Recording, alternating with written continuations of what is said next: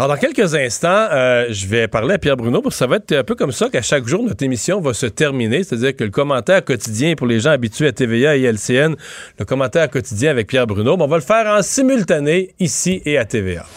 7h27. Et avec plaisir, on retrouve dans ces studios de Cube Radio Mario Dumont. Mario, bonsoir. Bonsoir, Pierre. D'abord, bon retour. Merci. Bon retour. Les vacances ont été merveilleuses. Oui, oui. Je sais que vous avez suivi un peu distraitement et même attentivement ces derniers jours euh, l'actualité et puis toute la pandémie. On se demande comment nos jeunes vont retourner à l'école. On se demande surtout comment tous ceux qui ont plus de difficultés pourront s'en sortir. Il n'y a pas de solution miracle. Il y a des semaines, même des mois qui ont été perdus le printemps passé. Il faudra euh, mettre un peu les bouchées doubles. Ce matin, le ministre a annoncé quand même des mesures correctes. C'est pas la fin du monde. Un 20 millions de plus, ça va amener des ressources, des, des gens qui vont venir aider les jeunes les plus en difficulté. Euh, ça va de soi. Donc ça, c'est un point important. Moins de bureaucratie aussi. Ça, je pense, même s'il n'y avait pas eu la COVID, je pense que c'est quelque chose qui aurait été attendu pour donner davantage de services directement aux, euh, aux enfants. Ceci dit, il y a eu une certaine ratée. Le printemps passé, on n'était pas vraiment prêt pour une pandémie. Bon, pas tous les pays étaient un peu pareils. On a, euh, on a été très inégal. À certains endroits, il y a des profs qui ont pris l'enseignement à distance très au sérieux. Donc, il y a des jeunes qui ont quand même fait un bout le printemps passé. Il y en a d'autres qui n'ont pas eu grand-chose. Donc, pour moi, euh, c'est ça, c'est un aspect qui est, euh, qui est fondamental. l'autre, l'autre affaire, là, dans comment nos gouvernements vont nous faire vivre la, nous faire passer à travers la deuxième vague, une de mes préoccupations de l'été, j'en ai parlé ce matin à mon émission à LCN, c'est la question des tests. On a réussi à augmenter le nombre de tests. On semble avoir de la difficulté sur le délai pour que les gens obtiennent leur réponse. Alors là, je pense à nos enseignants. C'est un bel exemple.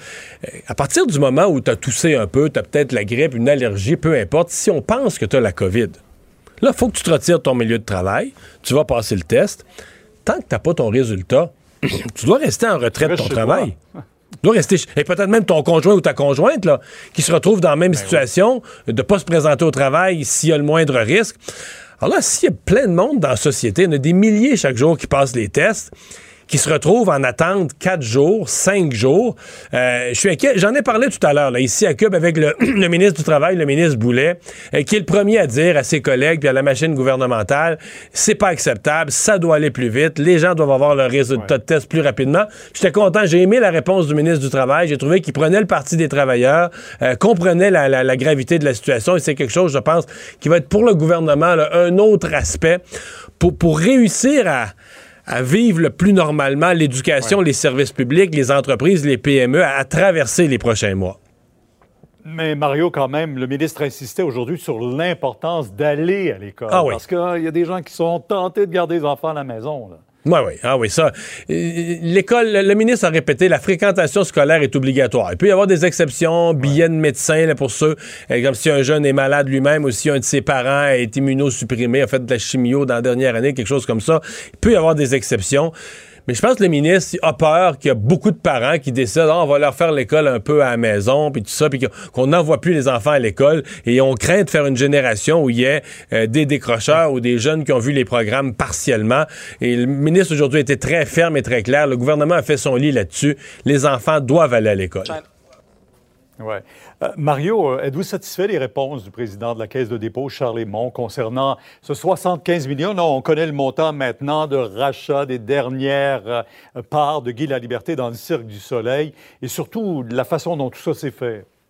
Ça reste bien incomplet, là. Ça reste qu'il y a juste un gagnant dans cette histoire-là, c'est Guy la Liberté. évidemment, 99, 98 milliards, millions dans la caisse de la la caisse de dépôt, euh, on en gère plus de 300 milliards. on n'est pas mal pris avec nos épargnes. C'est plus le symbole de dire on a payé en février quelque chose qui valait à ce moment-là, deux, trois semaines après, valait quasiment plus rien. Là. Euh, est-ce qu'on avait un portrait complet de la situation du Cirque du Soleil, de son niveau d'endettement, etc.? Alors, ben, les réponses qu'il a données étaient prévisibles. Il dit, garde, à ce moment-là, il y avait juste la Chine qui avait annulé un spectacle. On ne pouvait pas penser que la pandémie allait devenir mondiale. C'est vrai qu'on a tous été un peu pris par surprise malgré que, euh, dire, à la date où ils ont fait le chèque, on commençait à voir la pandémie s'étendre. Ben, il me semble qu'à ce moment-là, on voyait bien qu'une entreprise comme le Cirque du Soleil, ça irait pas bien. Là. Mais bon, c'est une réponse, je dirais, qui est prévisible, mais pour moi, qui reste incomplète. En terminant, un mot sur Bill Morneau, le ministre fédéral des Finances. On le dit en brouille avec Justin Trudeau. Ah Doit-il ou pas partir? On ne sait pas trop ce qui se passe.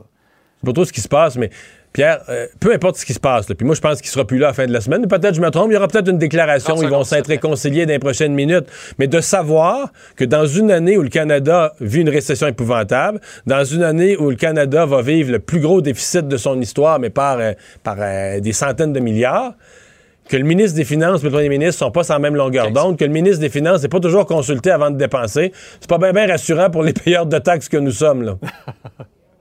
Mario, merci. C'est un plaisir de vous retrouver. Un plaisir de, de, retrouver également vos auditeurs de Cube Radio qui partagent ce petit moment avec nous aussi. Au revoir. Au revoir. Alors voilà, ben merci euh, Vincent, merci à vous d'avoir euh, été là. On T'as pas perdu tes réflexes? Non, non, non, non. Radio, télé, en direct, oui, c'est ça. On fait les pas trop rouillé. Faut, que je m'habitue. Euh, donc on se retrouve demain, même heure, 15h30, donc notre nouvelle heure d'émission, 15h30 à 17h30. Ce sera comme ça chaque jour. Vous avez entendu nos nouveaux collaborateurs. Et dans quelques instants, je vous laisse au bon soin de Sophie Durocher. Cube Radio.